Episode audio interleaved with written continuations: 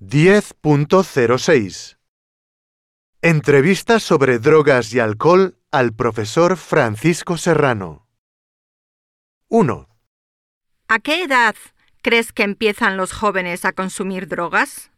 En los últimos años los jóvenes están empezando a consumir drogas con menor edad, llegando a iniciar su contacto con estos estupefacientes con edades entre 10 y 13 años. 2. ¿Cuál es el efecto de las drogas en nuestros cuerpos?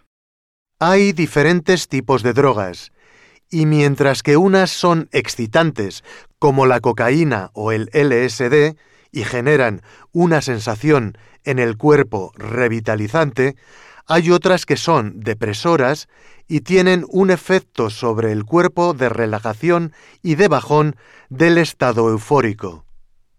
Ambos tipos de drogas generan en el cuerpo diferentes estados que en un momento puntual no tienen efectos adversos, pero tras un consumo reiterado tienen numerosos daños en el cuerpo, sobre todo en el sistema nervioso o en otros órganos como el hígado o los pulmones, llegando a provocar en muchos de los casos cáncer de alguno de estos órganos.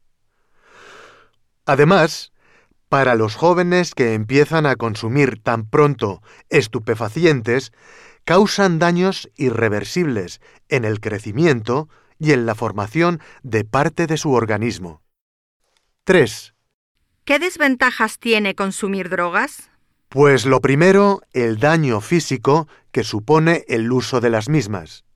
En segundo lugar, la adicción que genera el uso de ellas, y ello deriva en problemas sociales y grupales porque puede provocar cambios de humor, generalmente más agresivos por la falta del consumo.